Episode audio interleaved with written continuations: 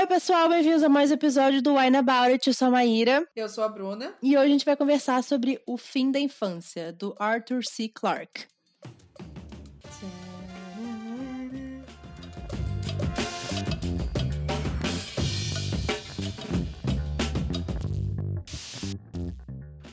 Sabe o que eu fico pensando também na introdução? É que eu- sempre que eu tenho que reouvir, né, pra poder a gente revisar os episódios, eu escuto acelerado. E aí eu não sei mais se eu tô cantando essa música na, vers na, na versão original, assim, de velocidade. Isso é um grande problema que eu tenho, porque muitos podcasts que eu escuto, eu escuto acelerado, e aí eu escuto a música e é de um jeito. E aí, sei lá, por algum motivo, às vezes o Spotify bota ele em 1.0 e começa a vinheta e eu fico, nossa, mas essa música é assim? É horrível.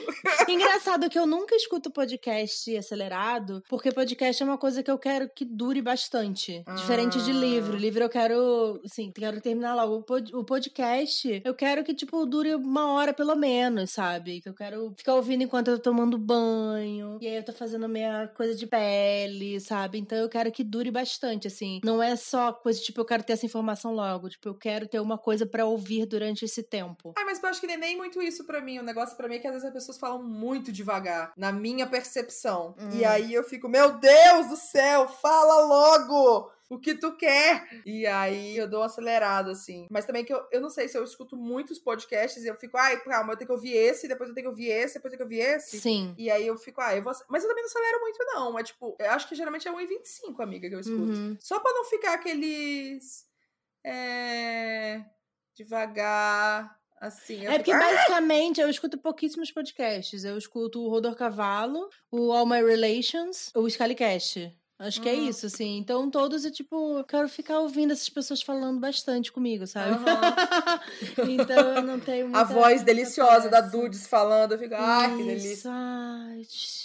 Tá bom, vamos voltar aqui. Vamos voltar para o nosso foco, que é o livro. Mas primeiro, antes do livro, a coisa mais importante desse podcast é o quê? Vinho? Não, mentira. São os, apoia- Bebê! são os apoiadores que fazem com que a nossa temporada aconteça, que a gente continue aqui gravando toda semana, aparecendo por aqui. Então, muito, muito obrigada aos nossos apoiadores, que são a Diana Passi, Paulo Hatz, Tamiri Santos, Gabriel Mar, Clarice Cunha, Bruna Vasconcelos, Laís de Baile, Antônio Cavalcante, Lívia Beleza, Milena Santos, Adriana Davi, Gabriele Malinsky, Williara Santos e outros apoiadores anônimos aí, né? Muito obrigada por vocês estarem aqui com a gente e apoiar nosso trabalho. Uhum. E se vocês quiserem ser, ser apoiadores também aqui do nosso trabalho que a gente faz e ter acesso ao Momento Ressaca, que é um conteúdo exclusivo, e participar do Amigos Próximos no Instagram, onde a gente posta também um pouquinho sobre a nossa rotina de leitura e comentários antes dos episódios saírem, é só entrar em catarse.me barra wineaboutit, o nome aqui do podcast, e vocês lá conseguem ver os níveis de recompensa de cada coisa e ficar sabendo das novidades. Vocês podem também ajudar a escolher os livros que a gente lê na temporada. Esse livro foi escolhido pelos apoiadores, eu não sei, né? Não sei. Mas o não, outro foi.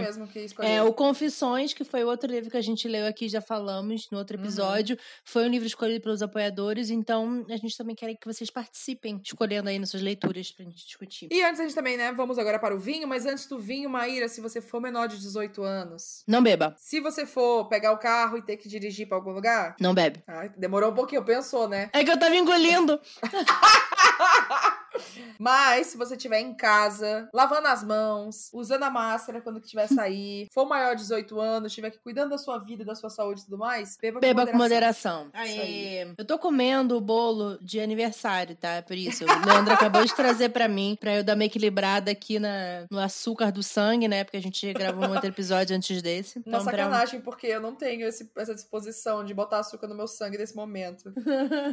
Come um bombonzinho aí, uma coisinha. Ai, tô com preguiça de buscar. Vai ser, vai ser bombonzinho mesmo. Vai do jeito que eu tô já aqui. O que, que você tá bebendo, amiga, pra você tá absorvendo aí com o seu bolo? Eu vou continuar bebendo o mesmo vinho que eu tomei no episódio passado, que é Uhum. o Chanson Royale. Poderia se chamar Latrice Royale, mas Uhum. seria. Não, Latrice Royale sabe quem que é, né? Não, amiga. Você não vê o RuPaul's Drag Race? Eu não vejo, amiga. Eu preciso ver, mas eu nunca começo. E aí ninguém tem paciência de assistir comigo. E todo mundo só briga, você não assiste! Eu fico, ai, por onde que eu começo?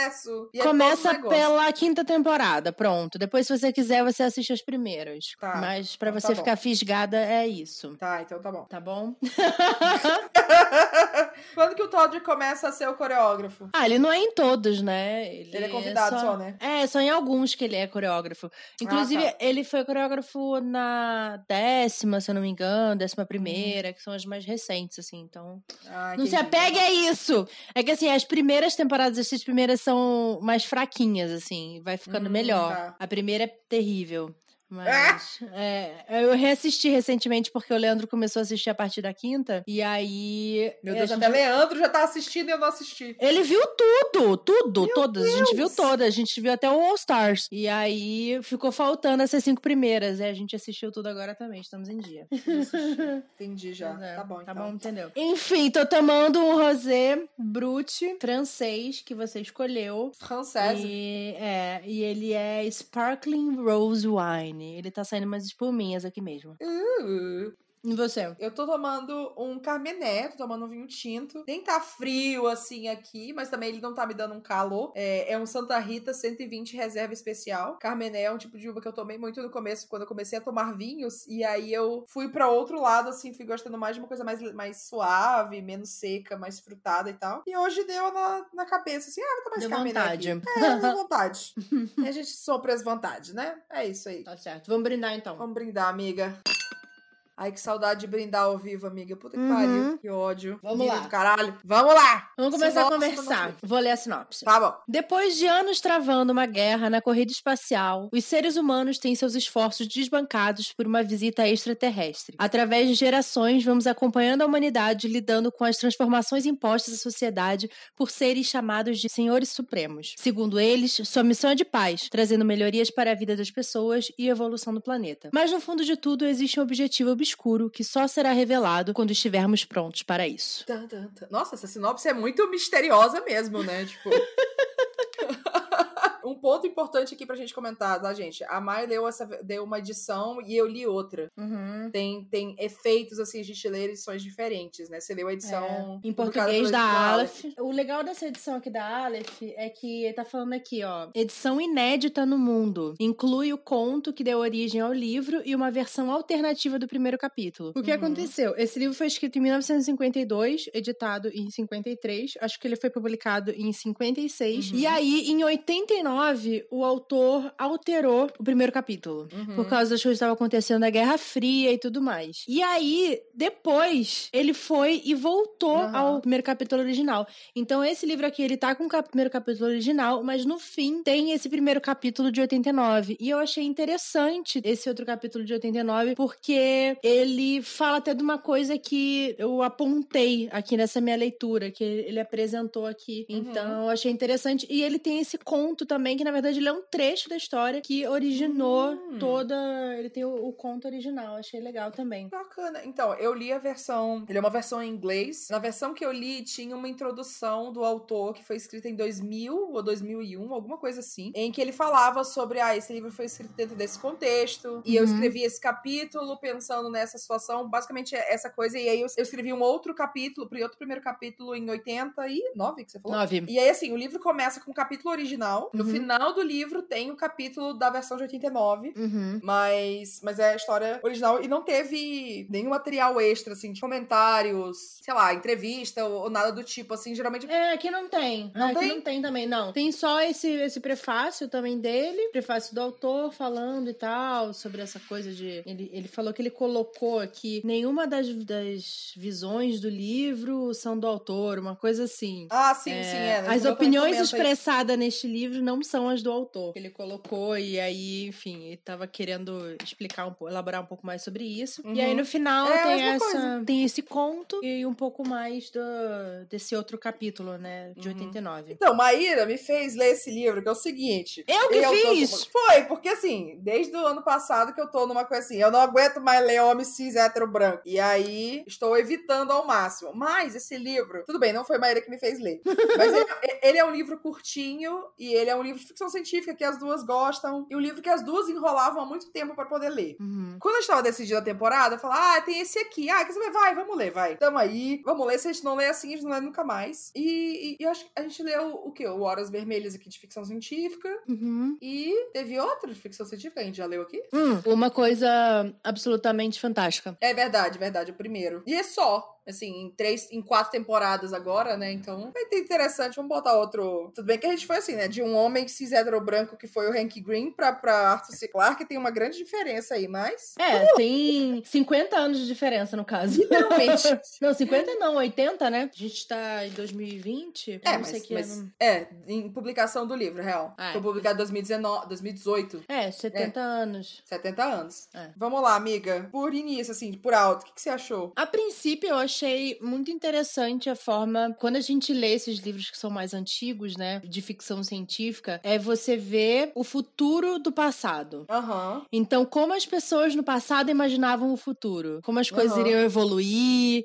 Então, a gente vê que certas coisas fazem sentido, mas outras já não batem mais, né? Uhum. Acho que principalmente quando a gente vai falar de questão tecnológica. Certas coisas de tipo, ah, como as pessoas. É, como as pessoas se comunicavam e não sei o que lá. E, tipo, Uhum. não tem tanta essa de coisa de, de computador, de celular, muito menos, né? Então, assim, vai deixando. A, a televisão era a principal coisa, né? Naquela Sim. época, anos 50, né? E você vê essa presença na história, né? Da tela e de como que a gente absorve a mídia, de como que a gente se Uhum. comunica. Então, a tela da televisão é uma coisa bem predominante nessa história, porque era meio que a, a coisa tecnológica da época. Uhum. Já era tipo, olha o avanço que a gente teve do rádio, né? Uhum. Então, só que aí quando você vai pegando essa ideia de que esse é o nosso presente e como será nosso futuro, vai criando uma outra timeline, porque não, não se tem essa tecnologia que a gente tem hoje, né? Você Não, eu reparei muito nisso da televisão. Eu até anotei uma coisa aqui, que tem um trecho do livro em que ele fala, é, algum personagem fala, nossa, vocês sabiam que a média de tempo que as pessoas estão passando vendo televisão já é tipo três horas por dia? Aí eu olhei isso, aí eu fiquei, pera. Aí eu fui checar os dados, né? E aí tem uma pesquisa do, de um site chamado eMarketer, que ele pesquisa e fala que a média de tempo gasta de uma pessoa no- que mora nos Estados Unidos hoje é em média de três horas no celular. Uhum. Então, assim, a pessoa passa Hum. mexendo no celular, no smartphone, no caso, Aham. três horas por dia. Então, assim, Que isso é só no celular. TV. Uhum. Não necessariamente, tipo, você tá assistindo coisa em, em- canal de streaming, enfim, é, é mexendo no, no smartphone. Então pode estar na internet, pode estar em rede social, enfim. Eu acho que em rede social, a última pesquisa, uma pesquisa que eu vi aqui em 2018 mostrava que eram duas horas em redes sociais por dia. E aí isso variava de acordo com faixas etárias e tal. Mas assim, Uhum. a gente vê como.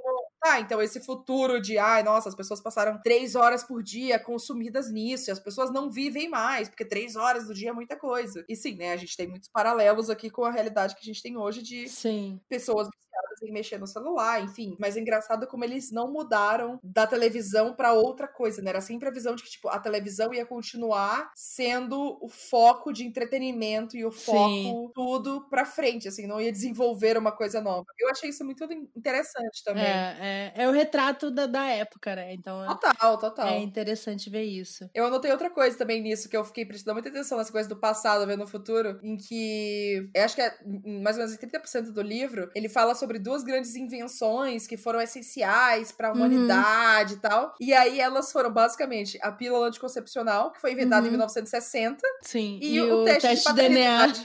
em 1985. E aí eu fiquei, então, a gente, a gente já conseguiu isso aqui, mas não tá muito diferente as coisas não, só ficar assim.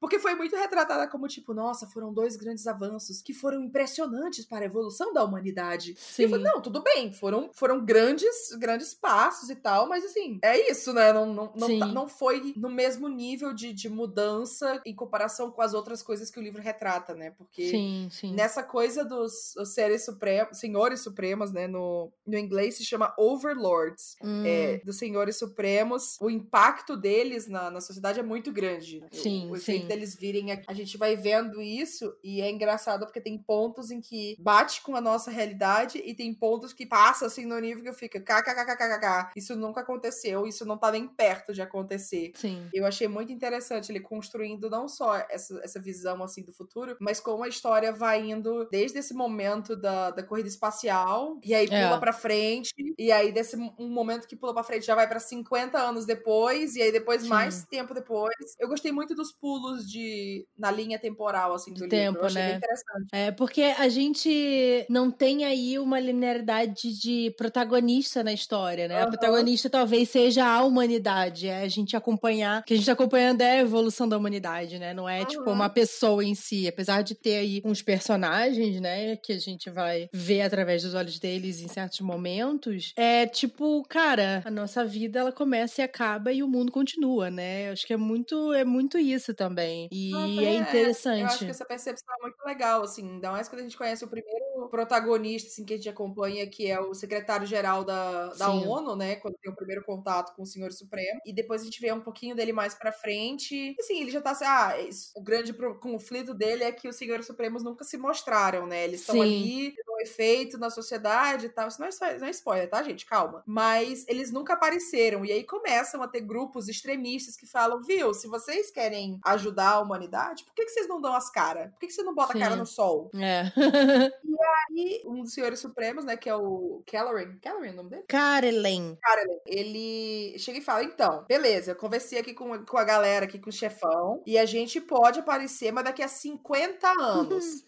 Então, assim, você não vai ver isso acontecer, tá? Isso vai Uhum. acontecer, mas você não vai acontecer. E é justamente essa coisa que você falou de a gente nasce, cresce, vive, faz as coisas, vive nossa vida, mas a linha da humanidade continua. Então tem coisa que a gente tá fazendo aqui, pode ter um impacto no futuro, mas a gente nunca vai saber. Sim, Dependendo da sua crença de como funciona a vida pós-morte ou não funciona, enfim. sim. Mas o que a gente faz no mundo pode ou não pode ter consequências para depois que a gente não tiver mais aqui. E você tem que lidar com isso, sabe? Você tem que aceitar o fato de que você tá aqui por um tempo limitado e o tempo vai continuar, o espaço-tempo continua, apesar Uhum. de tudo. E é muito interessante, assim, pensar é, o que, o que esses seres, a princípio, estão fazendo, né? Que a gente vai vendo eles fazerem. Ah, eles querem resolver os problemas da humanidade. Então, a gente vai vendo os problemas da humanidade sendo resolvidos aos poucos, né? Ao longo das Aham. décadas, né? Fome, desemprego, é, Violência, cri- guerra. crime, é, guerra, não sei o que lá, bomba atômica, violência, como é é? É, animal, todo esse tipo de coisa vai resolvendo, vamos resolvendo, vamos resolvendo. E aí, que ponto que a gente chega como humanidade quando o conflito deixa de existir, né? E eu achei. Isso foi uma das coisas mais interessantes, eu acho, dessa história. Essa coisa da apatia humana, da falta de conflito. Me lembrou muito lendo o Ceifador. E eu acho que depois de ler esse livro, eu tenho certeza que o Ceifador foi, bebeu muito desse livro. Hum, Porque é essa coisa de você pensar, quando você tira os problemas da humanidade, o que sobra a ela? Principalmente na questão cultural, né? Uhum. E artística. O que que faz a gente criar como artistas? É o conflito? É a necessidade de a gente vai morrer amanhã, né? No caso do ceifador, a gente tem isso que as pessoas não morrem mais. Nesse, nesse livro, as pessoas morrem, mas assim, elas não têm nenhuma das angústias do dia a dia. Talvez a única angústia delas é é a morte, mas talvez elas param de lidar com a morte. Então, é essa utopia, é, é chegar na utopia e talvez isso não seja bom para a humanidade, sabe? Porque a humanidade simplesmente não consegue lidar com isso. A falta de conflito tira a nossa essência, né? E aí, porque eu lembro que foi um dos momentos mais impactantes quando eu li o Ceifador, foi o momento em que eles vão no museu ver as artes que foram criadas antes, na época da, que as pessoas morriam, e eles percebem como as artes feitas na época deles, né, onde não se morre mais, não tem mais paixão, não tem Hum. mais essa coisa de tipo, amanhã eu posso morrer, sabe? Hum. É, essa paixão que a gente tem, sei lá, de, de criar poesia, de pensar em amor, de pensar. É tudo porque é finito. Então, quando você pensa que aquilo nunca precisa acabar, nunca vai acabar, você fala, ai, amanhã eu escrevo esse poema. Ai, sabe, uma hora Você eu posso ficar com a essa urgência, pessoa. né? Exatamente. Ai, se eu não ficar com essa pessoa, daqui a 50 anos eu vou achar outra pessoa, sabe? A gente Uhum. vai perdendo essas coisas. E eu sinto que esse livro aí também tinha muito disso, assim, de que, ah, agora eu só vou me divertir. E agora eu Uhum. não preciso fazer nada. E agora. E aí, então, por que, que a gente tá vivendo? Hum. Eu achei essa, pra mim, é uma reflexão mais interessante, assim, dessa história. Eu acho que esse ponto é muito bom, assim, eu acho que é, é o grande tchan da história, né? Assim, Aham. a humanidade, para onde vai? E quando a gente tem uma coisa, tudo do livro é sobre onde que vai a humanidade em todos os aspectos, em termos de a linha do tempo que a humanidade, vai ter, a construção de entretenimento, de cultura, de ciência e a interferência desses senhores supremos que teoricamente trazem aí boas intenções e resolve os problemas tudo. Pronto, acabou o problema. Por que, que a gente faz o que a gente faz, sabe? O que a gente tá fazendo é tudo para resolver problema, assim. Uhum. Tanto num sistema capitalista de o que, que você vende? Você vende soluções para problemas das pessoas. Você Uhum. vende soluções para as necessidades das pessoas. Quando não é isso, você, tipo, ah, você tá resolvendo um problema, sei lá, você tá um vazio no seu coração.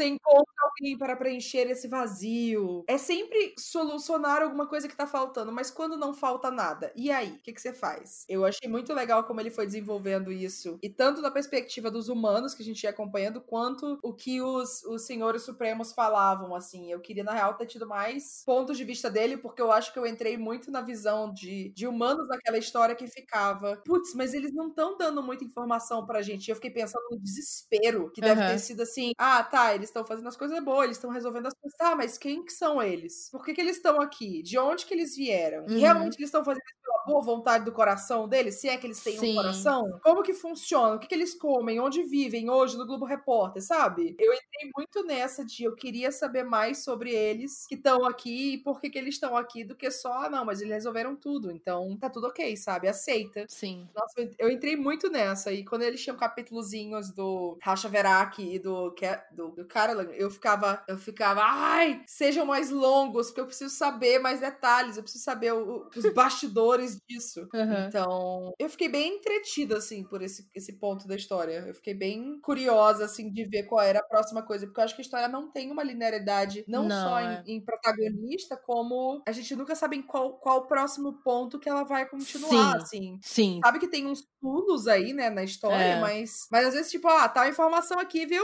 Pá, toma. Uhum. E aí você tem todo um outro ciclo, né? E a história é dividida em três momentos, né? Ela se divide em três partes, assim. E aí você fica, tá, então agora vai falar sobre isso aqui? Não, não foi, é outra coisa, mas essa coisa aqui é importante, hein? Presta atenção, Uhum. porque depois ela vai ter um efeito. Eu gostei muito como o autor brincou com essas, esses pulos, assim, e conectando todos esses pontos de ponto de Sim. vista. É, eu até tenho uma parte que eu marquei aqui, que ele fala assim, dessa coisa toda, né? E se em sua paixão altruística, altruísta por justiça e ordem, estivessem determinados a reformar o mundo, mas não tivessem se dado conta de que estavam destruindo a alma do homem. Uhum. É, falando sobre os senhores supremos, né? Eu achei muito interessante essa, esse questionamento, assim, esse apontamento, né? De, do que, que é feita a alma do homem? É de conflito? Eu acho que É, seria talvez um propósito, né? Porque É, a gente, e- é. a gente liga talvez o propósito, a gente, pela toda a construção da nossa história, é, o conflito faz parte do propósito, sabe? Não Uhum. pode ser fácil. Sim. Porque se for fácil, tem alguma coisa errada, assim. Você não pode. Ah, não, tá aqui, tá aqui as respostas que você precisava. E aí isso não, parece que não conecta com a gente. Se for fácil, É, tem, tem algo. Não, porque eu acho que faz parte, sei lá, até da nossa coisa mais primitiva, assim, sabe? De que o que, que a gente precisa fazer pra viver? Ah, a gente precisa conseguir comida. Então, pra conseguir comida é o quê? Eu preciso caçar. Caçar é uma coisa que é perigosa, que eu preciso, Uhum. né? É um conflito, querendo ou não. E aí depois você precisa fazer todas as outras coisas pra comer, pra viver, pra, enfim. Então, tudo não é só, tipo, você relaxar na sua rede, sabe? Então é interessante pensar, assim, de que, tipo, se você não precisasse fazer absolutamente nada, o que que te faria levantar da cama, né? Isso é- é- eu acho, acho um pensamento interessante, assim, porque. É, porque a coisa da galera ficar, ah, eu queria ficar de férias, assim, porque eu queria não trabalhar. E eu fico, gente, sinceramente, se eu não trabalhasse, independente de ser uma coisa que eu amo fazer e ter o privilégio de trabalhar com uma coisa que eu gosto muito de fazer, que me anima, oi, acordei, vou fazer tal coisa, vou fazer tal projeto e tal. Se você não tem um, um grande motivo, e às vezes esse motivo vai ser trabalho, às vezes vai ser cuidar da sua família, às vezes vai ser fazer qualquer outra coisa, se você não tem isso, você fica entediado. E o maior perigo que existe na face da Terra é entediado. É Uhum. você, o que você falou, é apatia, é você ficar anestesiado. Eu gosto dessa palavra. Anestesiada. Você Uhum. fica anestesiado você fica assim, ah, tô aqui, não tô sentindo grandes coisas. É. Tô aqui tranquilão, sabe? Nada me afeta. É, é muito anestesiado, é isso. Tipo, ah, se você sentir uma dor, alguma coisa te incomodar, você não vai sentir. Porque você tá Uhum. aqui. Sim. Então é, é meio anestesiado, meio insensível, mas não insensível que a gente usa socialmente, né? Tipo, ah, isso é muito insensível, você não entende. assim. É um insensível de realmente de apático. Sim. Eu, eu acho que o livro levantou boas discussões, assim. É aquilo que você falou também de esses pulos, né, de tempo. Cada vez que pular, eu falo, o que vai acontecer nessa história? Pra uhum. que, lado, que, que lado que a humanidade vai evoluir? Não sei. O que, que vai uhum. acontecer agora, sabe, com os humanos? Não faço ideia. Então, eu acho, eu acho que é interessante, né? Porque a gente sempre fica tipo, tá, e agora? O que, que vai acontecer? Uhum. O que, que, que a gente vai, ser vai o protagonista agora? O que, que a gente vai se tornar, né? Então, eu acho que, que essa manteve a curiosidade também, né? De saber o que, que vinha aí na frente, né? Uhum. Isso é legal. Pra gente fazer um, uma amarração, assim, para poder passar pra parte com spoilers. O que, que você achou num todo, principalmente desse do final que teve, sem a gente dar spoiler? Uhum. Eu gostei, foi. Eu não tava esperando isso, porque eu achei que ia ser uma coisa mais. Não assim, que, que ele desse mais explicações óbvias, né? De tudo que ia acontecer. Mas foi um final que eu fiquei, tipo, parada pensando, sabe? Hum. Eu acho que eu posso falar um pouco mais depois nos spoilers, assim. Mas foi interessante que aí eu terminei de ler, eu fui conversar com o Leandro para saber o que, que ele tinha sentido lendo esse livro, sabe? Por que, que ele gostava tanto e tal. E aí foi interessante que, que eu percebi que era o mesmo motivo que tinha feito eu gostar tanto de Ceifador, que é essa coisa de você ver a humanidade nessa utopia que faz a humanidade se tornar uhum. apática, sabe? Então, essa, para mim, é uma análise muito interessante, assim. Por isso que eu vejo muito que o Ceifador bebeu muito dessa fonte, assim. E que é uhum. realmente uma das coisas mais legais desse livro. Então, eu acabei, assim, não tendo, não recebendo o que eu esperava, mas eu falei, ok, tá bom. é esquisito, é bem esquisito, mas ok. Eu, eu já não gostei tanto do final, sabia? Eu acho que, assim, no ponto de, dessa discussão, da onde que chega esse ponto de distopia, de, de utopia, e todo essa, essa, esse pensamento que ao longo do livro, eu gostei da, da discussão uhum. e de uhum. onde que ela vai e tudo mais. Mas, assim, nos eventos em si, sabe? Que aí eu tenho que falar na parte com spoiler, porque, enfim, mas nos eventos do final, eu já fiquei, ah, eu não. Eu entendo como chegou nesse ponto, mas eu não gostei, assim, eu, eu achei que podia. Talvez eu quisesse ficar mais na discussão do, uhum. de onde isso chega, e aí, não sei, eu não, eu não gostei como terminou, mas eu acho que isso também não falou, tipo, ai, nossa, estragou o livro. Uhum. Não foi assim. Eu acho que a discussão que o livro levantou, eu acho que é um livro que é essencialmente bom para se discutir com alguém. Eu uhum. acho que se uhum. eu só lesse sozinha, sim. ficasse só pensando nele, talvez a experiência não fosse tão legal. Sim, Mas sim. por saber que a gente ia discutir aqui depois, ou sei lá, num clube de leitura ou algo do tipo, ele fique realmente, ele realmente chegue no, no potencial, tipo, uau, que uhum. leitura boa, sabe? Sim.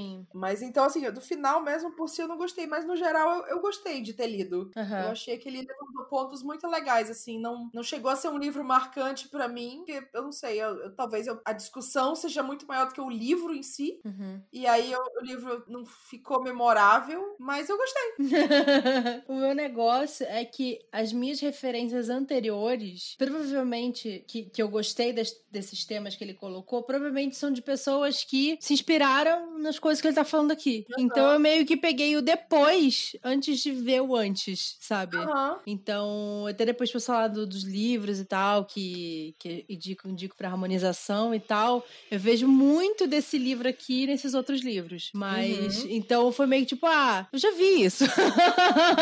Mas esse livro veio antes, é. né? Então, é, acho que é, é, diferente, assim, a experiência, mas com certeza para conversar legal. Porque assim que eu uhum. terminei de ler, eu fui conversar com, com o Leandro e saber um pouco mais como ele tinha se sentido, que ele tinha absorvido da história. E aí a gente ficou uhum. num debate maneiro, assim, né? Então, eu acho que é isso que você falou também. É, eu acho que é legal, mas assim, eu, eu entendo como ele começa a discussão, mas eu fico, tá, mas tem gente que já seguiu com essa discussão e talvez botou mais elementos aqui na história. Talvez seja. Talvez Ceifador tenha uma. se aprofunde mais em certos pontos aqui, talvez seja uma leitura mais legal não sei, no Licefedor. Mas eu fiquei, cara, é bom, mas assim, eu acho que o que vem, que pode vir depois que ele começa a discussão, pode ser mais interessante, não sei. Eu só achei legal. É que a gente assim. tem, que, tem que pensar pelo livro que não, ele foi é, eu sei há 70 anos foi... atrás, né? Não, tipo, eu sei, é. Isso eu tô tentando dar essa colher de chá pra ele. É. Tô tentando dar essa colher de chá pra ele, mas é porque eu fico nessa assim, não, realmente, pra, pra 50, 70 anos atrás e tal, não tiro esse crédito. Mas eu fico, ah, assim, dá pra gente ter a mesma discussão sobre, assim, os temas gerais da coisa hoje com outros autores e outras histórias. Mas é interessante ver essa coisa que você falou, né? É o futuro do passado. Uhum. Esse, essa coisa da gente ver como a gente pensava em tecnologia naquela época e como que ficou para hoje, né? Porque o livro realmente ele, ele passa pelo nosso tempo hoje, né? Eu acho Uhum. que ele, ele uma hora ele fala até de 2050, Uhum. alguma coisa assim. 2050, aham. Então, assim, ele passou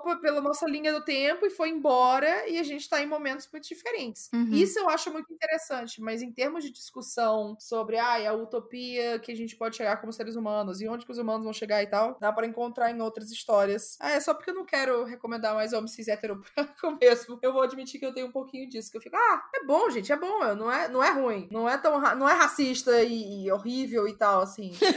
mas eu quero ler outras coisas. É, é, Eu fiquei muito assim, ah, eu gostei de ler, mas eu não queria necessariamente ler esse livro, eu queria ler outras coisas. Então. Eu sei, mas eu acho que faz parte da nossa construção também de, de, de bagagem de leitura, assim, né? Eu, eu fico feliz de hoje ler esse livro e entender de onde é que veio o ceifador, sabe? Uhum. Então, eu acho que tudo faz parte. O negócio é só você não, não se limitar a Sim. só ler isso, né? Mas eu acho É. que todas as coisas que constroem, sei lá, o imaginário de como a gente Uhum. pensa a humanidade, eu sempre acho válido, assim, essa. Não, eu acho que é um bom ponto isso que você falou, de tipo, tá, tudo bem, leia, porque é legal você, você agregar, né? Você Uhum. não lê só um tema, um livro sobre um tema. É, a partir do momento que é só a coisa que você lê, você só lê isso e não vê outras, outras obras, outras, outras coisas, aí é um problema. Mas eu, eu, eu real gostei, assim, eu, eu achei muito mais divertido do que eu pensei e, e eu Uhum. acho que ele realmente é muito bom pra discutir. Ele é um livro muito bom pra Clube do Livro, com certeza. Porque aí você vê o que cada pessoa pega da história e eu consigo imaginar, assim, num- numa discussão, diferentes pessoas percebendo diferentes coisas e tal. Então eu acho que a parte sem spoiler de falar sobre esse livro é muito mais, mais rica do que, do que falar ele só, tipo, ah, gente, então eu li e foi bacana por isso, por isso, por isso, mas não vou dar spoiler. Uhum. Porque é, é a discussão mesmo que vale aqui. Ah, eu quero falar o spoiler, que saco! Tá, vamos fazer um intervalo então. Vai encher seu copo de água e a gente volta. Ai, tá bom, vai, vou encher o copo d'água. Então, voltando agora do intervalo, nossas impressões dos vinhos. Amiga, como que tá o seu aí? Tô quase terminando a garrafa. Uh, Eu tô aqui, vou até encher mais um pouco. Tá agradável. Ele não é um vinho que vai agradar todo mundo, no caso. Mas é um bom brute honesto. É isso. Nada, nada de especial. Nada de especial. Achei. Nossa. E você? Então, o meu, ele é um carmené bem tranquilo, assim, bem suave pra ser um carmené. Ele ainda é seco, ele tem muitas lágrimas, como Maíra me ensinou o conceito de lágrimas. É. ele tem uma cor bem bonita, assim, mas, mas eu acho que ele é um bom vinho pra, tipo, ah, preciso de um vinho acessível, gostosinho. Não sou nem muito fã de frutado, nem super seco. Ele é bem médio, assim, nisso. Eu gostei. Eu acho que ele é um bom carmené. Pra quem. Não pra quem gosta de um meio termo, no caso. Quem gosta de um carmené bem seco não é ele, não, mas. eu compraria ele de novo, assim, pra ter em casa. Tipo, ah, quero tomar um tinto bem de boa. Eu compraria Sim, ele. Show. Tá bem gostosinho. Eu tô mais ou menos na metade dele, na real. Eu tô. Não, mentira, não tô na metade. Eu tô em um quarto. É, pois é, também. Aí um, tá aí um quarto, mais ou menos. Vamos então falar da parte com spoilers do, do livro. Um ponto aqui que tem pra gente falar com spoilers é o, o Jen, Jean, Ian. Eu vou chamar ele de Ian, porque eu acho que Jen é um nome muito ridículo de, de falar, tipo, Jan. Ian. Jean, chama de Jean. Jean. Ah, é Jean. verdade, Jean. É. O Jean, eu acho que eu não conheço ninguém chamado Jean. Por isso que eu, eu, eu fiquei, eu buguei um pouco de. Ai, a gringa não conseguiu. Não, mas é porque eu nunca vi ninguém chamado Jean. A Bruna ficou lost in translation.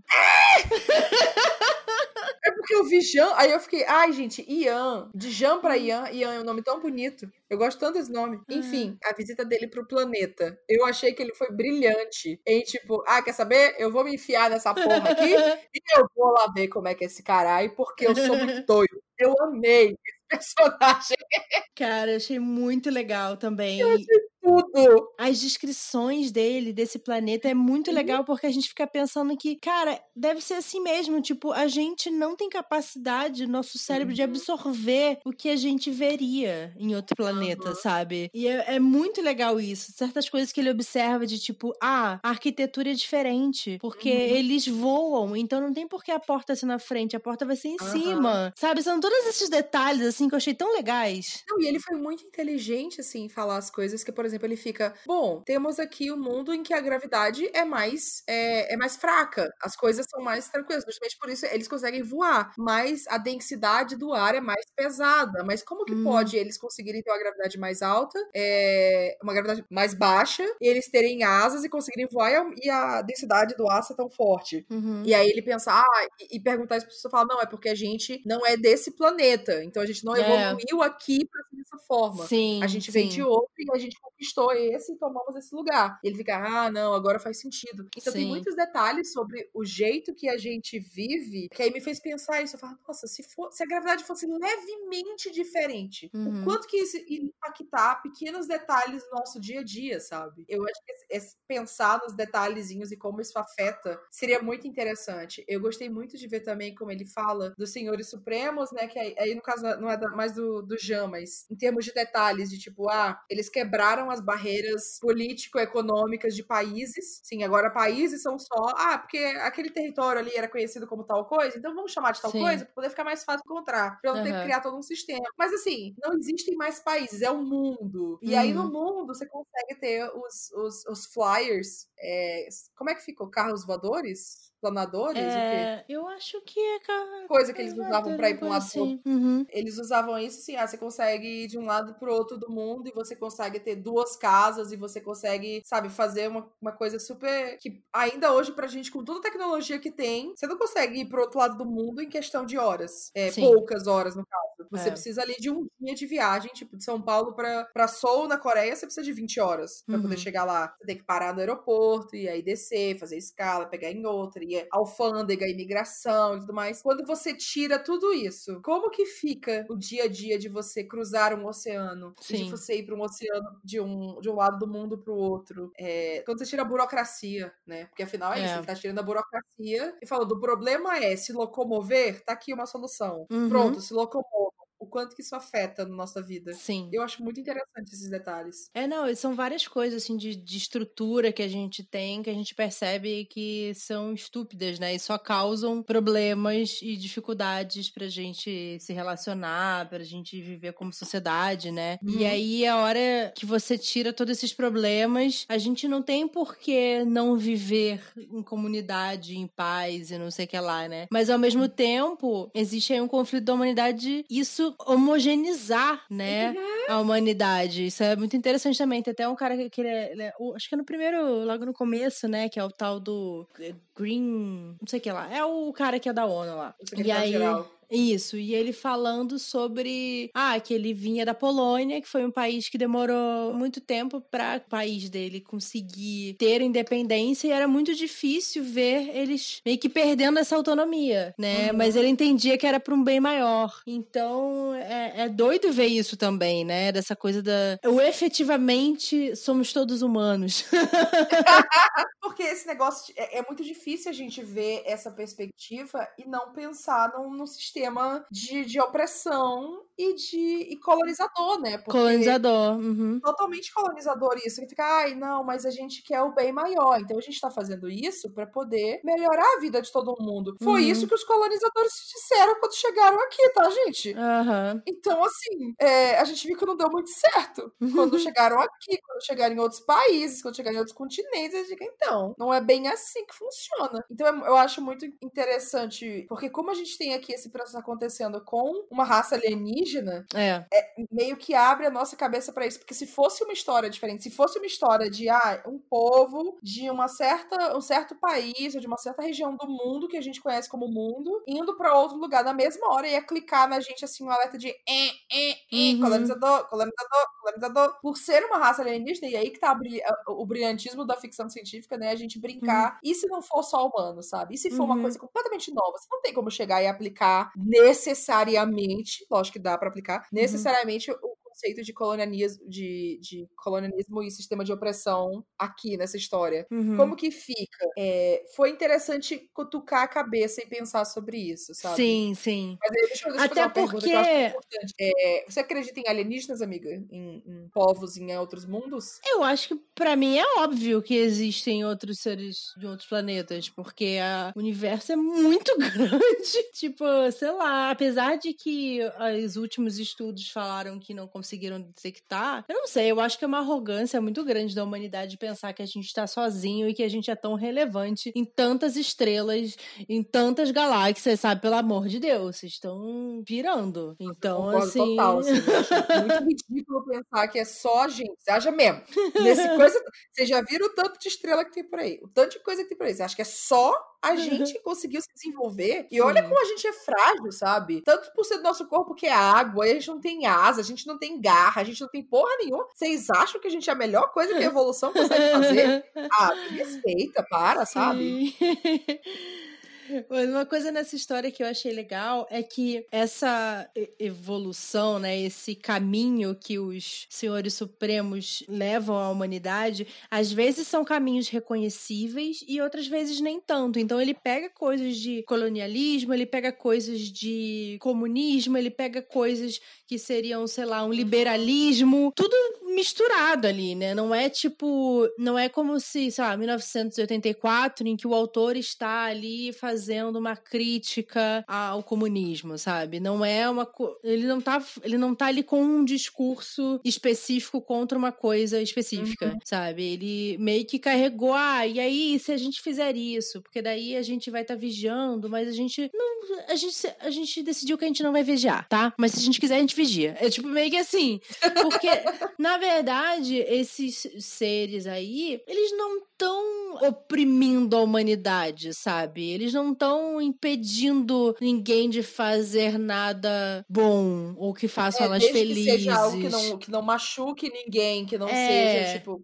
prejudicial para outras pessoas, é. faz aí tuas coisas, sabe? Faz teus BO aí. Sim. E... e porque assim, se a gente, quando a gente exatamente coloca um ser humano fazendo isso, sempre vai ter o que, que é bom e o que, que é ruim de acordo com uma moralidade humana. Sim, né? A gente vai sempre pensar, ah, ele vai te proibir de fazer não sei o que lá que é ruim, até o momento em que você fazer um negócio que não faz mal para ninguém, mas ele vai achar que é ruim e vai te proibir de fazer também. Mas é, é porque, uhum. obviamente, quem tá te limitando a isso tem essa moralidade humana. Mas quando vem de fora e não existe né, essa moralidade humana, talvez ele consiga ver de longe o suficiente para ver, ah, isso é bom, isso é ruim para a humanidade. Eu senti muito isso, essa sensação dessa história de você ver a humanidade como formiguinhas no meio do universo.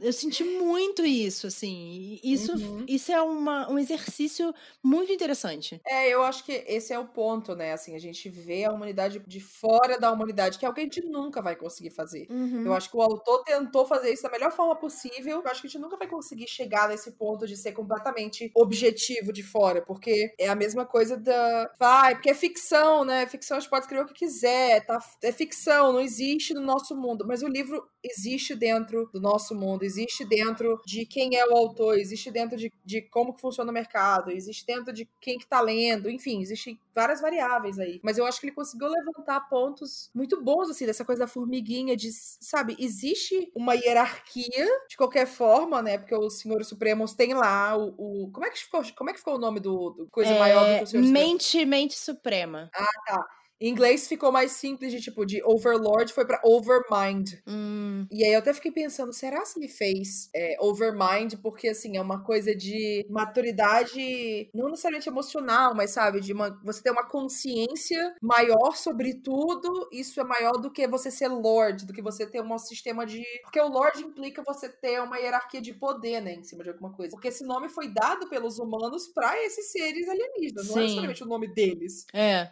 Mas por eles estarem ali, tipo, ah, eles estão cuidando da gente, resolvendo os problemas do mundo, eles são os lords, eles são uhum. seres supremos. E aí, a tradução que os overlords, que os senhores supremos dão para essa coisa acima deles é o overmind, que é uma uhum. coisa de consciência. Então, assim, se ah, a consciência é maior do que você ter uma estrutura de poder em que você controla alguma coisa, é por isso que é esse nome. Sei lá, eu viajei aí também, mas. mas era o ponto que eu tava querendo fazer?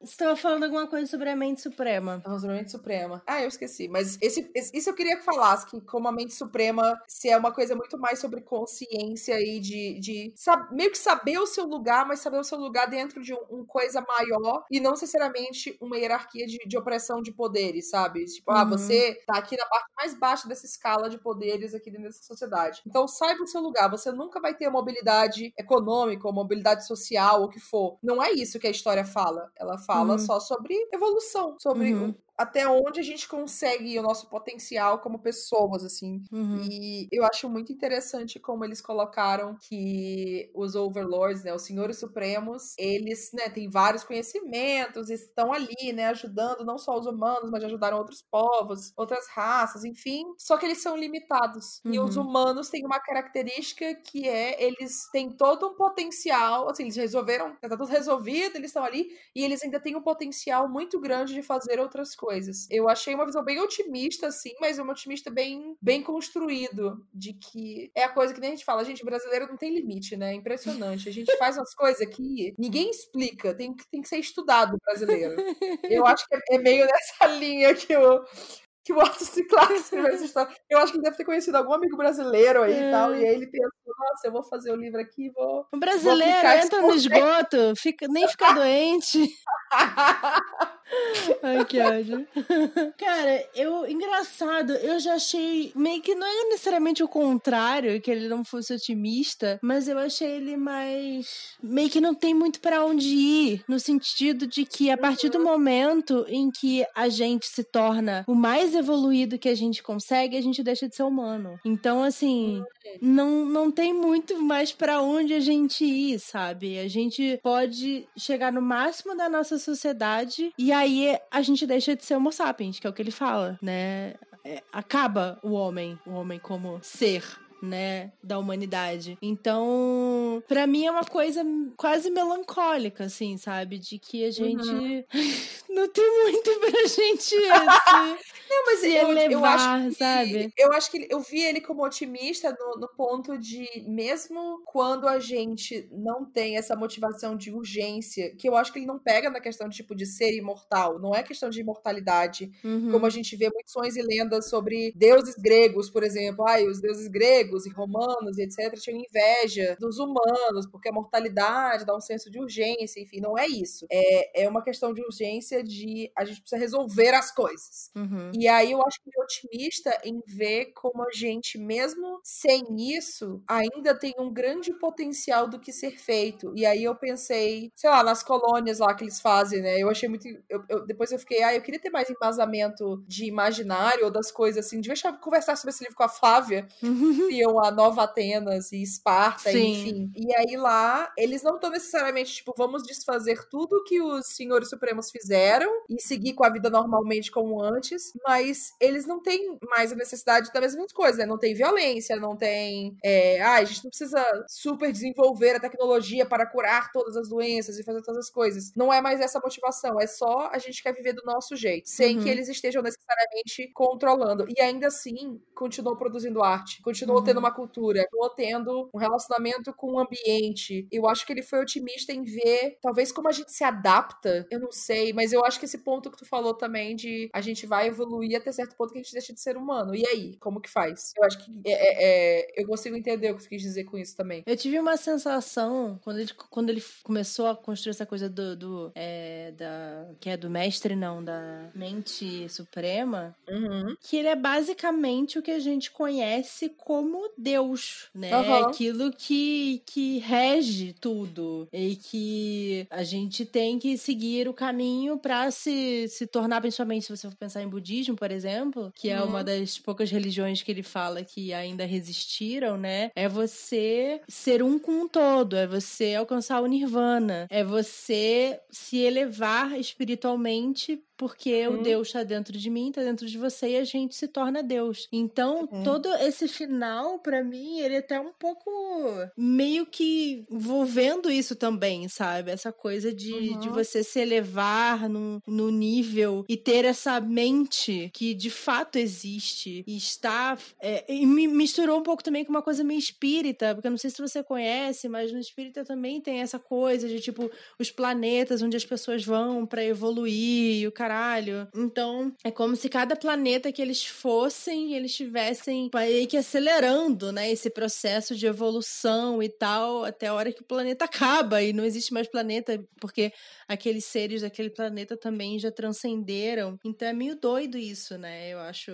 É... Enfim, eu achei pensando assim sobre isso. Mas uma das coisas para mim que não encaixou direito na história e nessa evolução toda foi a coisa da paranormalidade. É, eu fiquei confusa com isso. Eu queria muito ver o que, que você falava sobre isso, porque eu vi que na parte quando ele fala lá do, do Rupert, não sei o que lá, e aí como tinha um paranormal e como. O que eu entendi foi: os senhores supremos quiseram parar com o que eles o que os humanos estavam pesquisando sobre paranormalidade, porque indo por esse caminho, eles iam para um caminho errado, ou eles uhum. iam entender as coisas no momento errado. Isso, isso. E aí eu fiquei, tá, mas, mas aí eu acho que talvez mexa nessa coisa de assim, você saber das coisas no momento certo para poder realmente aquilo ter um efeito em você, sabe? Você uhum. receber uma informação antes do momento ideal que aquela informação é para você, não faz diferença nenhuma. Talvez atrapalhe realmente de você usar aquilo para construir depois. Mas aí entra em questão de livre-arbítrio, enfim, né? Várias coisas. Mas eu, eu achei estranho como ele trabalhou o paranormal aqui e essa coisa da espiritualidade. Quando eu comecei a sentir também essa sensação de que, ah, era muito concepção de Deus como uma, uma entidade específica que controla tudo e você tem que, né, confiar que as coisas vão se encaixar por isso, me deu uma incomodada porque a minha visão de espiritualidade é muito diferente disso. E eu fiquei pensando assim, putz, será que o autor puxou para um lado baseado em uma religião? E aí eu fiquei pensando, eu queria ter o contexto real da história, assim, ah, o autor acredita em o quê? E ele se inspirou no quê? Mas eu achei interessante como ele abordou a religião aqui no meio, porque não tinha como não abordar, sabe? Eu acho que se Sim. ele não falasse sobre os paralelos entre paranormal, religião, espiritualidade e ciência, seria, seria incompleta a discussão. Uhum, sim.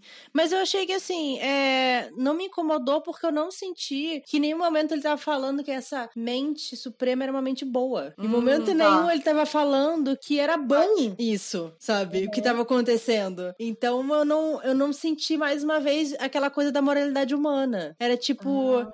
existe essa mente que faz isso, que vai uhum. nesses planetas e essas coisas acontecem. Isso é bom? Não sei. O que os, os é, senhores supremos estão fazendo é bom? Não sei.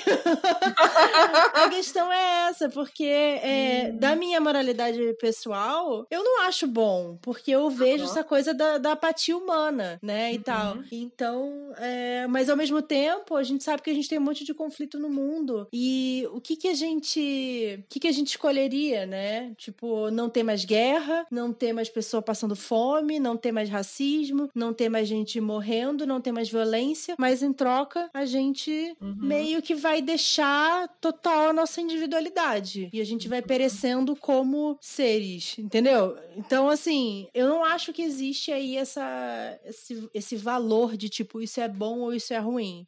Então eu não, não fiquei incomodada. Porque também eu sinto que é essa mistura de várias coisas, sabe? Para mim não é necessariamente uhum. só o Deus cristão. Ele pode ser várias expressões de Deus, uhum. entendeu? Não faz sentido. Eu não parei e pensei desse lado da moralidade, porque eu acho que eu já, na minha cabeça, eu já associo muito a percepção uhum. da construção de uma, entidade como Deus e uhum. na visão cristã, de, do cristianismo de Deus, né? Isso foi muito martelado na minha cabeça. E eu acho que sempre que aparece a discussão, eu vou diretamente para isso, eu já fico, ih, já fica tipo, vai, vai em conflito com o que eu acredito. Uhum. Ixi, vão, vão tentar me fazer acreditar nisso aqui. Então eu acho que o meu reflexo já é isso, mas esse ponto que tu falou realmente não tem, não foi acompanhado uhum. de moralidade, de, ó, oh, viu? É bom, viu? Segue uhum. isso aqui porque é bacana. É. Não, ele só falou, existe. É. é isso aí, existe. E é isso que faz. O que, que você ia perguntar? Uma coisa que você ia falar? Tem alguma coisa que te incomodou na história? Tipo, ai, putz, foi escrito nessa época, e aí eu vi, ah, então, senti falta disso aqui, faltou nisso é, aqui. Então... então, ah, muita cara que isso aqui foi escrito em 53, 56 e tal. Teve, eu até anotei aqui que foi é, até a diferença que a gente teve aí desse, dessa introdução que é diferente. Uhum. Que todos os personagens que são os fios condutores, apesar da gente não ter protagonistas, são homens, né? Sim. E aí, é, esse primeiro capítulo de 89, ele começa com uma mulher. Eu achei bem,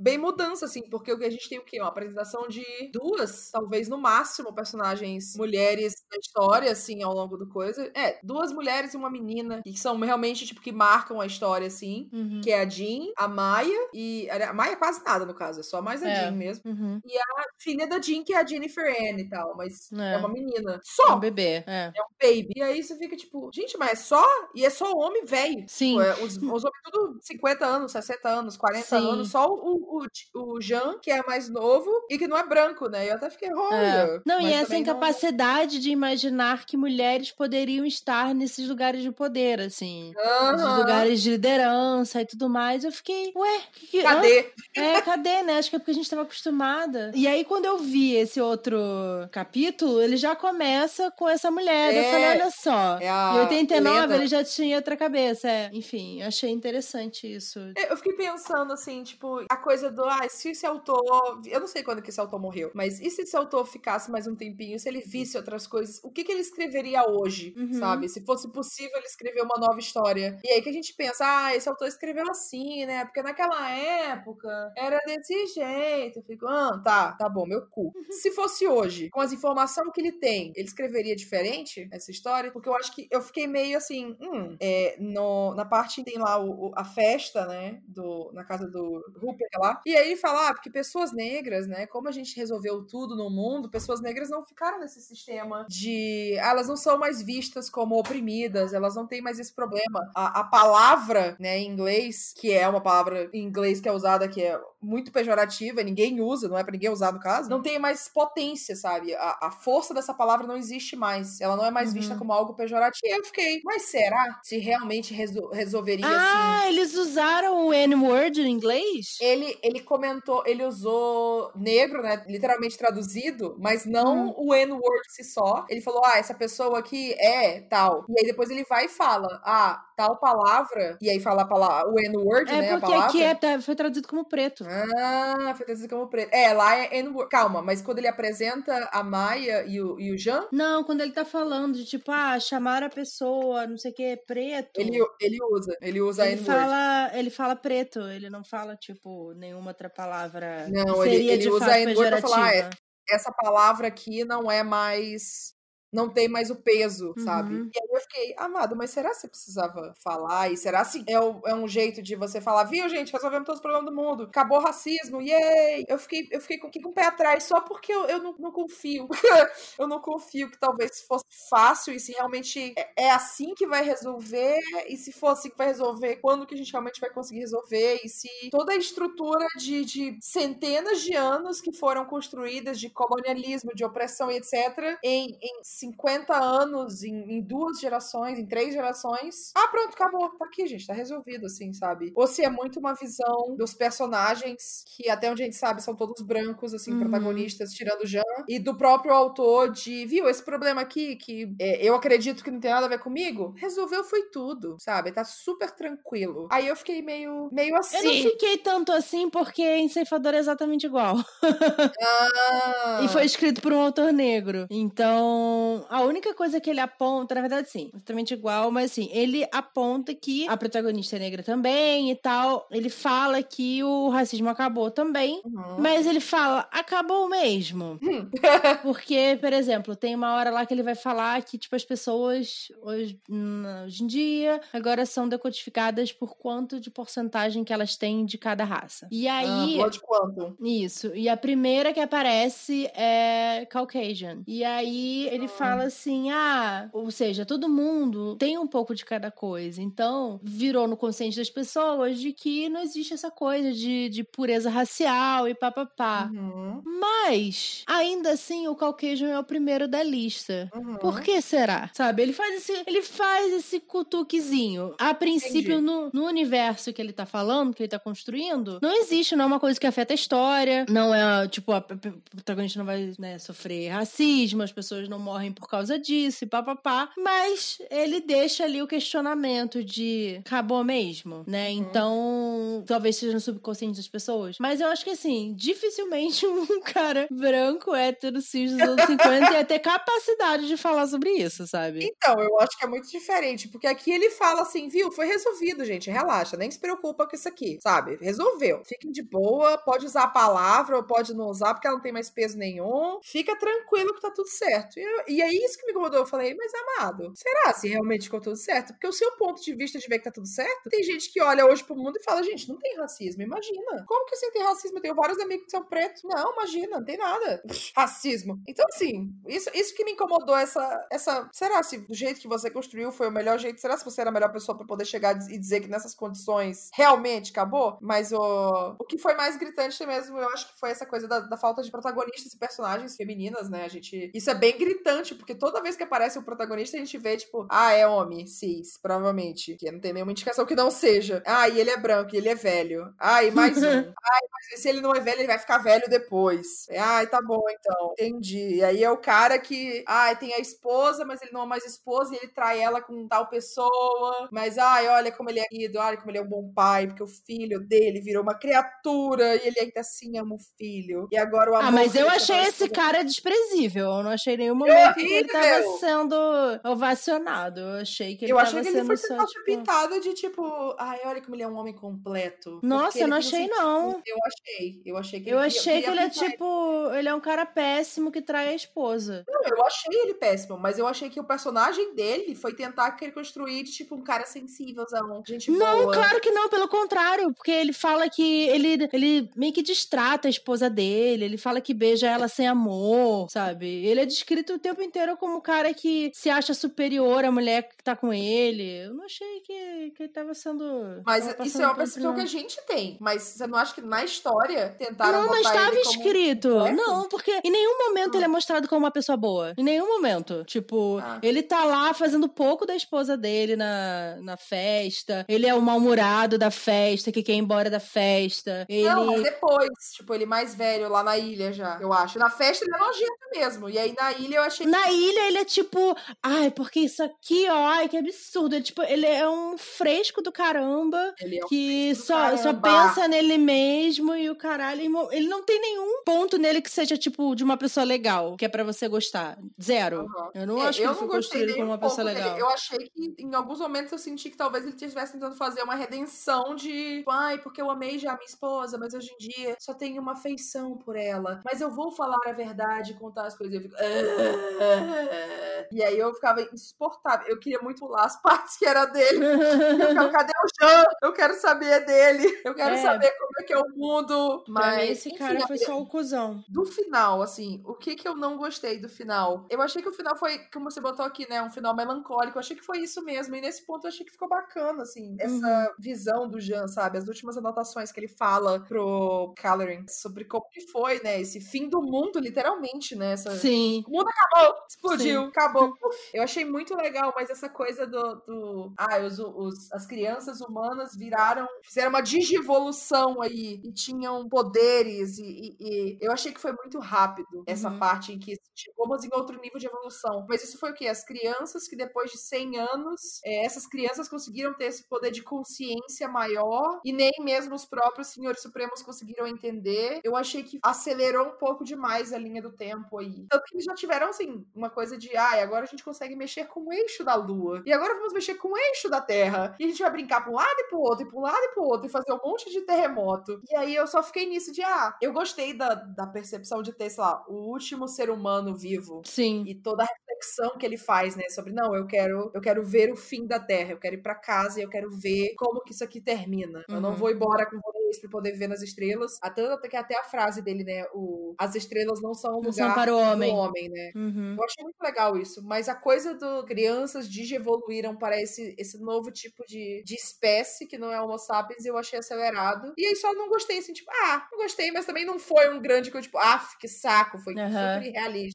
Foi só porque não, não me agradou do, do melhor jeito possível. Sim. Só um o meu negócio é que eu até fui conversar com o Leandro. Eu não entendi essa conexão da paranormalidade com a evolução. Uhum. Porque É. tudo que ele tá falando ali é que existe uma lógica da evolução, né? Uhum. A gente. Ele fala lá no planeta, quando ele visita, que não faria sentido eles voarem daquele jeito, porque o planeta é daquele jeito. Então Sim. eles evoluíram daquele jeito porque eles são de outro planeta. Então, Sim. eu não, não ficou claro pra mim por que, que as crianças evoluíram. Teve esse pulo de evolução, né? Esse salto Uhum. de evolução pra essa coisa paranormal. Eu não, Pois é. Pra mim, não, essa, tipo, esse poder telequinético, né? Que as crianças passam a ter. Tipo, a mãe tá. A, a Jen, né? Sim. Jean, ela tem essa coisa que ela, ela é meio médium, né? E aí pula pra próxima geração que já vai ser essa coisa que eles conseguem manipular as, enfim, as coisas É. em volta deles e fazer flutuar e não sei o que lá. Então, assim, pra mim, essa ponte me deixou muito confusa, assim, eu não consegui entender como que, que a gente evoluiria, por que que a gente evoluiria dessa forma, entendeu? Qual a lógica evolutiva ar disso? Tipo, ah, porque o- a mente suprema decidiu que agora essa geração iria ter esse acesso. Aí eu achei muito arbitrário. Aham. Eu achei muito arbitrário isso. É, eu nem pensei muito na questão da paranormalidade. Tipo, ah, eles alcançaram o nível de paranormalidade. Eu pensei em.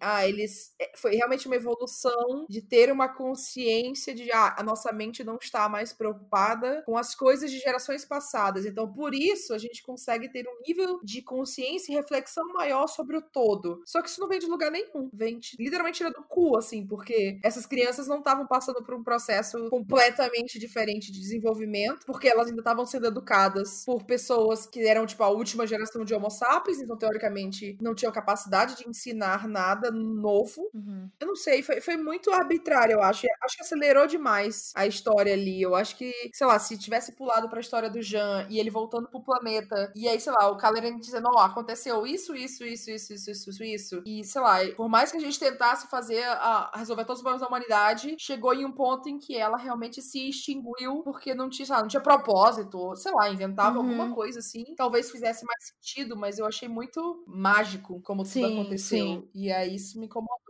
É, ele acaba, pra mim, Mas, assim- acabou tendo esse, esse pulo, assim, que eu fiquei meio sem entender, mas achei ok também, essa coisa meio triste, assim, né? Essa cena final dele vendo, a- ele tá lá em Plutão, né? Vendo a Terra, tipo, se desfazendo e tal. E essa coisa, assim, porque quando o, o Jean tá contando, a gente Uhum. não pensa que eles vão realmente destruir a Terra, né? E Aham. aí, tipo, sei lá, a gente pensa que vai acabar a vida, que ele vai morrer, mas não, tipo, É. explode tudo, né? E aí você fica. Eu gosto muito da- das descrições de certas coisas, principalmente do Jean, como elas são muito confusas, assim, a gente tem dificuldade de visualizar, eu acho, assim. É, eu achei, eu também senti isso. Eu pensei que era só eu.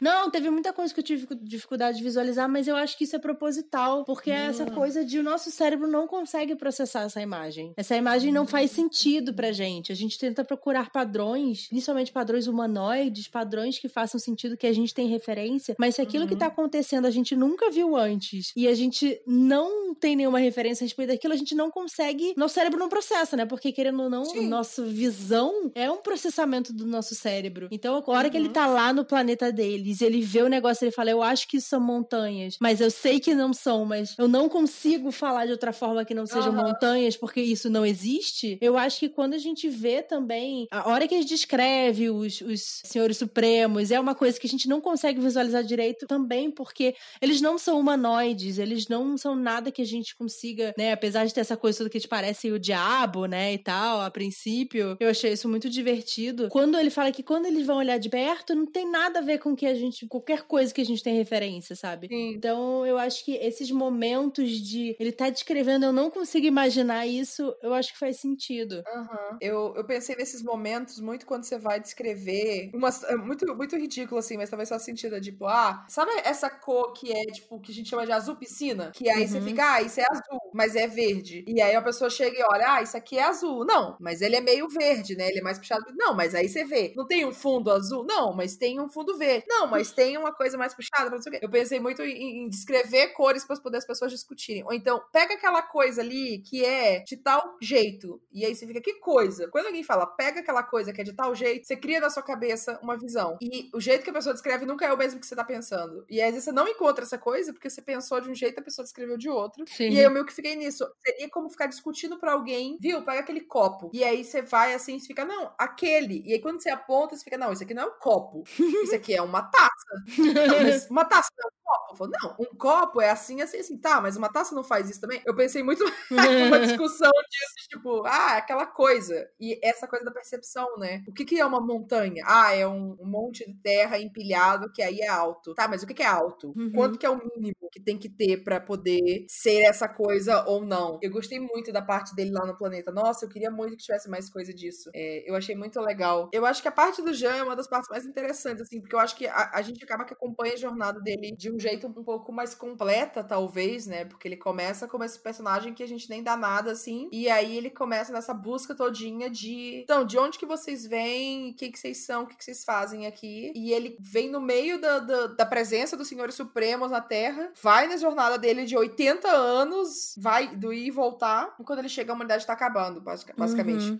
A, a jornada dele talvez seja mais completa e talvez a gente consiga, sei lá, conectar mais com ele nisso, de, de todas as dúvidas que ele tem, de toda coisa dele entender por que, que vieram ou não. Eu achei interessante como eles falaram sobre quando os Senhores Supremos vieram pra Terra a primeira vez. Como que foi? O que eles têm, na verdade, não é uma visão do passado, mas foi uma conexão do futuro que as pessoas do passado tiveram, tipo, viu, isso aqui é um símbolo que no futuro vai acabar com a nossa existência. E aí isso ser registrado. E aí essa coisa meio de brincar com a linha do tempo, de como que as coisas acontecem. Eu achei Uhum. divertido. Achei uma ideia muito interessante de pensar como que a gente pensa em memória não só ancestral, mas a, o tempo como algo circular, Uhum, talvez. sim. É, Ele fala um pouco sobre isso, né? Sobre essa coisa de. É, é interessante, principalmente quando ele viaja, né? No... E volta. Passou dois, dois, quatro meses e ele volta 80 anos depois. Aham. Né? Essa, toda essa ideia de tempo e espaço é muito Uhum. louca, né? Eu gostei. Vamos para os momentos harmonização e vinagrô, amiga. Que eu acho que tem umas, umas harmonização legal. Eu queria harmonizar com uma coisa muito óbvia, mas é que a. Eu até comentei lá com os apoiadores no nosso Instagram, em que a gente faz uns conteúdos exclusivos para apoiadores lá no, dos Amigos Próximos, que eu não tinha me tocado que eu já conhecia essa história. Porque, sei lá, ano passado, passado, ano retrasado, meu irmão e minha cunhada vieram me visitar aqui e a gente tava, tipo, numa vibe de assistir série, assistir filme e tal. E aí a gente começou a assistir uma série que era uma minissérie do sci-fi. Uhum. E aí era uma história assim, né? Uns alienígenas chegando na Terra e tem uns personagens e tal. Acho que tem quatro capítulos, cinco capítulos. E a gente assistindo, assistindo, assistindo. E quando terminou a, a série, apareceu lá, ah, baseado num livro de Arthur C. Clarke. E a Uhum. série se chama Childhood's End, o fim da infância. Eu falei, ah, é aquele livro. Só que desde então, Bruna esqueceu que que apagou. Esqueci que eu vi a série. E a série é muito boa. E aí, eu, eu, quando eu comecei a ler, eu vi uma cena, eu acho que foi a cena da festa. Aí eu Uhum. fiquei, mas eu já vi isso aqui? Eu já li esse livro? Eu não li esse livro. Eu tenho certeza que eu vou ler esse livro. E aí eu falei, meu Deus, a série! E aí vieram todos os cliques da série, assim. Eu falei, nossa, é isso. Então, assim, gente, fica a dica aí. Tem uma série chamada Childhood's End, que é o fim da infância em inglês, que é do canal Aham. Sci-Fi. SYFY. É uma minissérie. Eu gostei bastante quando eu assisti, apesar de que agora eu não lembrava que eu tinha assistido, aparentemente. Mas. Amiga. É de 2015 essa série. São três episódios, na real, desculpa. São três episódios que são Hum. três partes, né? O, o livro. Foi bem legal, assim. O meu irmão, que é uma pessoa completamente ignorante de, de ficção científica em geral e é muito fresco pra assistir qualquer coisa, gostou muito. Então, tá aí uma. A minha primeira harmonização seria essa. Ah, adaptação. legal. Vou atrás pra ver. As minhas harmonizações são O Ceifador, como eu falei muito aqui, né? Inclusive vai sair o terceiro livro da trilogia, que é O Timbre. Vai sair agora pela seguinte. O Neil Schusterman é, tipo, incrível. Impressionante, assim. Acho que a forma como ele realmente eleva essa proposta, né? De a humanidade não morre mais. E agora o que, que a gente faz? O outro que eu indico também, que me lembrou assim, que é o próprio robô, né? Uhum. Porque ele tem também essa ideia de, no caso, é uma inteligência artificial tomando conta do mundo, resolvendo os problemas do mundo, Uhum. sabe? Então a humanidade tendo que lidar com. No caso, o robô ele vai lidar com outros, outras questões, principalmente Uhum. sobre o que, que é ser humano, né? Uhum. Mas é, ele também tem essa utopia, né? do- da gente evoluindo de uma certa forma. E o outro é o esplendor do Alexei Dosworth. Principalmente porque me lembrou, tem um trecho desse livro que me lembrou o livro dele, que é uma hora que o menino tá sonhando e ele vê um planeta que tem seis sóis. Hum, Lembra dessa parte? sim. E o livro do Esplendor se passa num planeta com seis sóis. Olha. É, um Qual o nome do autor do Esplendor? Alexei Dosworth. Ele é brasileiro. Nossa. É, tem vídeo no meu canal, deixa o link. Mas então é legal, assim. Eu, na hora eu falei: caraca, é o, é o livro. Depois eu até perguntar pra ele se foi uma coisa que, sei lá, inspirou ele, talvez. Então, não talvez sei. será que é inspirado, assim? É, tipo, quis brincar com talvez. essa coisa dos seis sóis. Eu acho que a, Sim. a dica do. Eu não li o Ceifador nem o Esplendor, mas o Eu Robô, eu acho que também é bem bacana, assim. Foi um dos primeiros sci-fi que eu li. E, e eu acho que em termos de estrutura, o, o Eu Robô, ele tem uma coisa diferente, né? Ele vai nas três leis da robótica, enfim, que isso define Uhum. muita coisa da história. E são contos, né? Não são que nem aqui no Fim da Infância, que é, mesmo sem uma linearidade bem definida, ainda é uma sequência. Mas eu acho que nele também tem essas coisas dos pulos. E talvez, o, talvez seja familiar, assim, essa estrutura dessa história de pular pra uma coisa e depois pra outra, porque ela meio que vai seguindo essas leis da robótica, que vão ficando cada vez mais complexas. E numa sociedade que vai cada vez mais se acostumando com essas leis Uhum. a primeira história é mais, é mais simples em como essa lei é aplicada no, naquele conto. E aí, já no último conto, já é uma coisa muito mais complexa, enfim. E talvez essa estrutura seja uma coisa familiar, familiar assim, pra quem começar. Eu, eu comecei a ler sci-fi, eu acho que pelo Eu Robô mesmo. E foi muito bom, assim, porque essa, essa estrutura de contos foi muito fácil de entender. E como a gente é apresentado essas três leis primeiro, é muito bacana. Em Eu- O Fim da Infância, eu acho que já é um pouco mais complexo, porque a gente não sabe por que, eles estão fazendo o que estão fazendo, e a gente tem que esperar pra poder ver. Mas eu acho que é uma boa harmonização, tanto em, em- em reflexões quanto em estrutura de narrativa. Sim. E eu preciso ler o Ceifador, porque eu acho que já, sei lá, o Ai, quarto garota, episódio. eu jurava que você tinha lido essa caralha desse livro. Eu não li, amiga. Mas eu queria muito, na verdade, começar a ler Dry, o, o outro dele. Uhum. Porque o Fogs falou dele no canal, e aí eu fiquei, nossa, ele parece realmente ser muito interessante. Acho que essa coisa de uma pessoa que bebe tanta água quanto eu, essa percepção sobre água, talvez seja muito interessante. Mas eu preciso ler, eu vou ler, eu juro que eu vou ler. Eu juro que eu vou ler. Ainda esse ano. Indignada com você. Prometi aqui, socorro. e Vinagrou, amiga? Você tem um momento Vinagrou pra esse livro? Ah, eu acho que é mais a- essa questão da paranormalidade que não ficou muito bem conectada, eu acho, com o plot principal e que acabou sendo a resolução do livro. E algumas coisas assim de tipo, ah, que a gente acaba relevando porque é um livro de 70 anos atrás, sabe? Mas não Aham. chegou a estragar, nada, nada que estragou minha experiência, assim. Só ficou meio, Aham. ah, tá, ok. Meio que assim, no Aham. fim das contas. e você? Eu acho que pra um livro de 70 anos atrás, ele até que tá bem tranquilo, né? Eu, eu- eu tinha muito mais medo de encontrar umas coisas horríveis por ser de 70 anos atrás. Esse livro literalmente tem a ideia do meu pai, assim, na real. Porque Nossa. eu acho que ele foi escrito em 53, meu pai é de 53. É. E aí Ele foi falei, publicado em 56, eu acho. É, até aí eu fiquei assim, nossa senhora, tô, tô morrendo de medo desse livro ser horrível. Conhecendo meu pai e as visões de mundo que ele tem, então assim, né? Mas é, é, eu acho que é a mesma coisa que tu. Eu acho que o final foi ok, assim, eu esperava outra coisa, eu acho que dava pra desenvolver de outra forma e foi meio corrido, meio bizarro demais pro que tava construindo ali e coisas de. Será se realmente resolveu o racismo inteiro? E será se realmente não dava pra colocar uma personagem, uma personagem mulher aí no meio e ela não seria capaz de tocar essa história? É, Mas até aí, ele realmente foi do- dos livros de- antigos pra hoje em dia, o menos pior. É, eu, acho real, assim, a experiência dele vai ser muito boa se você discutir ele com alguém. Então, Sim. façam leitura conjunta ou façam um clube do livro e tal, porque tem muita discussão. E eu acho que é- talvez é mais pela, pelos pontos que o livro levanta do que por ele em si, não sei. Uhum. Eu, eu gostei, gente, eu gostei. Foi uma leitura boa, eu gostei da gente ter lido ele. Eu tava, eu tava relutante no começo. Tava apreensiva. Eu tava apreensiva, mas eu, eu fiquei satisfeita. Que bom, que bom. O resultado foi positivo no fim das Foi, contas. foi positivo. Foi mais do que o nosso, a última leitura. Nossa, nem fala. Com Ai, que certeza. horror. Que, É, então, né? triste. Triste. Bom, a gente vai ficando por aqui pra todo mundo que tá ouvindo aqui, mas os nossos apoiadores lá no Catarse têm direito a ouvir o Momento Ressaca, que a gente vai desligar o microfone e a gente vai continuar falando algumas coisas aqui, algumas coisas que não funcionam a gente falar publicamente, talvez. Mas, às vezes é só a gente falando besteira mesmo, no caso. A gente já falou aqui sobre músicas de paródias que eu fiz, sobre skincare. O Momento Ressaca essa temporada já teve vários assuntos. Sim, Se aleatório. quiser ter acesso ao, ao Momento Ressaca, é só ser um apoiador nosso lá no Catarse, catarse.me barra e você vai poder ter acesso a isso, vai poder saber de episódios e convidados antes que eles apareçam aqui, vai poder ouvir antes. Vai poder escolher nossas leituras. Escolher nossas leituras, que é uma coisa muito importante. A gente já teve escolhas de apoiadores que foram muito boas e, e não muito boas. Uh -uh. Acontece, é isso.